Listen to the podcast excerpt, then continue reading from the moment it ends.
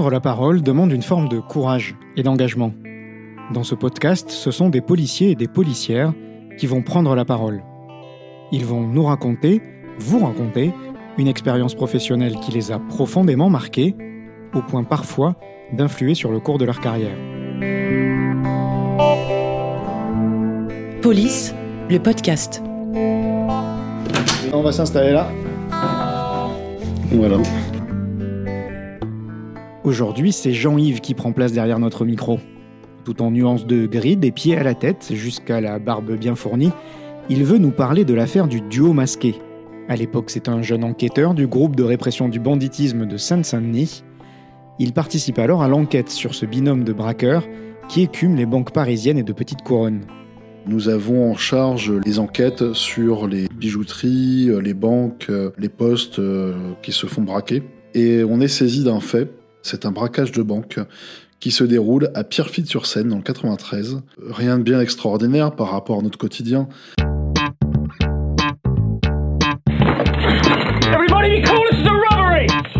La différence tient euh, à la façon d'opérer. Les deux braqueurs sont tous les deux masqués. Ils ont des masques blancs avec euh, le contour des lèvres rouges. Ils sont pas reconnaissables. Les témoins euh, nous parlent de deux hommes européens, euh, l'un plus jeune avec une queue de cheval et l'autre un peu plus ancien, plus corpulent avec les cheveux courts. Mais on n'a pas grand-chose sur ce duo pour l'instant. Quelque temps après, une autre banque se fait braquer au Pré Saint-Gervais. Les auteurs portent des masques de José Bové. De José Bové. Bonjour. Bonjour et de Jean-Pierre Raffarin. Jean-Pierre Raffarin, bonjour. Bonjour, bonjour à tous. Qui étaient un peu des stars du petit écran à l'époque. Évidemment, ça attire un peu, un peu l'œil. Ils ont déjà braqué d'autres banques euh, sur le 95 et dans Paris. Au total, on aura sept faits. Tous ces braquages-là font que la direction centrale de la police judiciaire, la DCPJ, baptise euh, ce duo le duo masqué.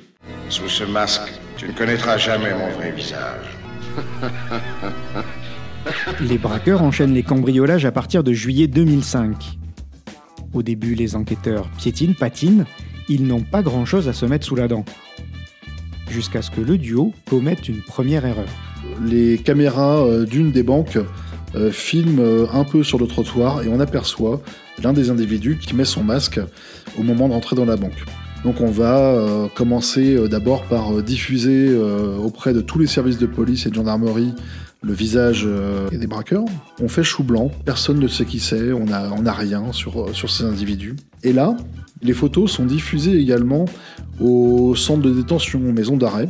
Et à Lannemezan, on a un surveillant de prison qui reconnaît l'un des deux individus, le plus vieux, en disant il s'agit de machin, et il a un peu changé, mais euh, je suis sûr que c'est lui.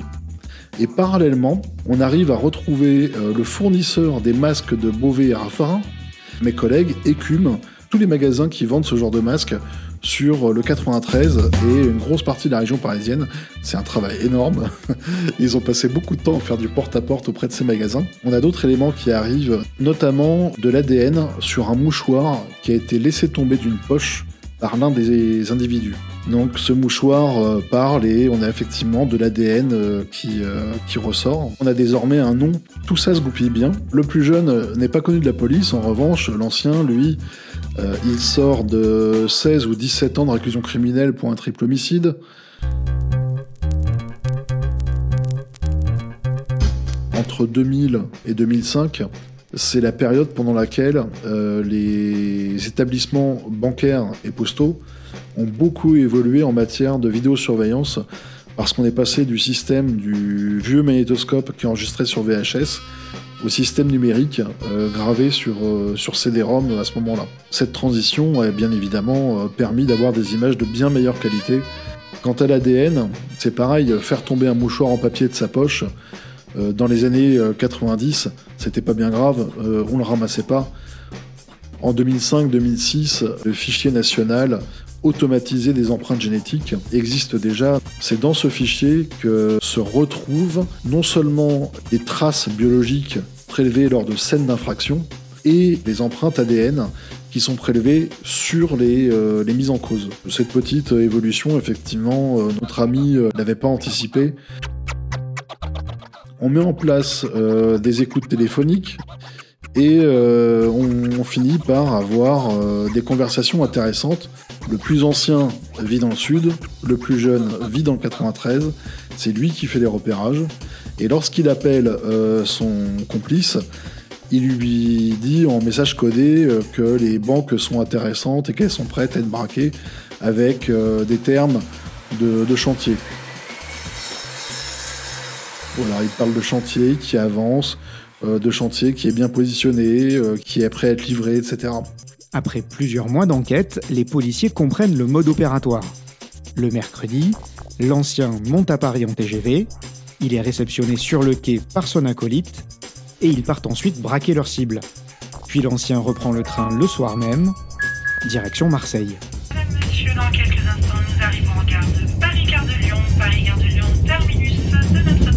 un matin euh, de janvier 2006, euh, lorsqu'il sort du train qui provient de Marseille, euh, il est accueilli par le plus jeune qui prend la valise de l'ancien et l'ancien garde juste une petite mallette avec lui, une petite sacoche. nous, nous sommes bien entendu là depuis, depuis le matin et nous sommes répartis sur le quai. Et au moment du top interpellation, nous nous rapprochons de l'individu principal Allez, terminus. Tout le monde descend. Nous passons à l'action en essayant de, de, l'attraper euh, au niveau des mains euh, le plus rapidement possible. Sauf qu'évidemment, il ne sait pas faire. Il sort de 17 ans de prison, il n'a pas envie d'y retourner. Donc là euh, commence une petite lutte avec l'ancien. Je me retrouve à essayer de, de, le mettre au sol, j'y arrive pas. Deux collègues arrivent pour m'aider. On arrive à le mettre au sol. Il est monoté. Et dans les minutes qui suivent, une fois que les deux individus sont interpellés, on procède euh, à la notification de leur placement en garde à vue directement, dans une rame du TGV qui, euh, qui de Marseille. Dans la sacoche que portait l'ancien, euh, il y avait deux pistolets semi-automatiques 9 mm, ce qui fait qu'on a eu un peu de chance finalement qu'il ne nous voit pas plus tôt, parce que ça aurait pu mal se terminer. La, chance est une petite composante quand même qui revient souvent dans la vie d'un policier. Euh, il y a beaucoup de travail, mais il y a un peu de chance aussi quand même. Et il y avait aussi des armes euh, factices, des armes à grenaille, qui, elles, servaient au braquage. Dans la foulée de l'interpellation, les braqueurs sont ramenés à Bobigny, le siège de la police judiciaire de Sainte-Saint-Denis.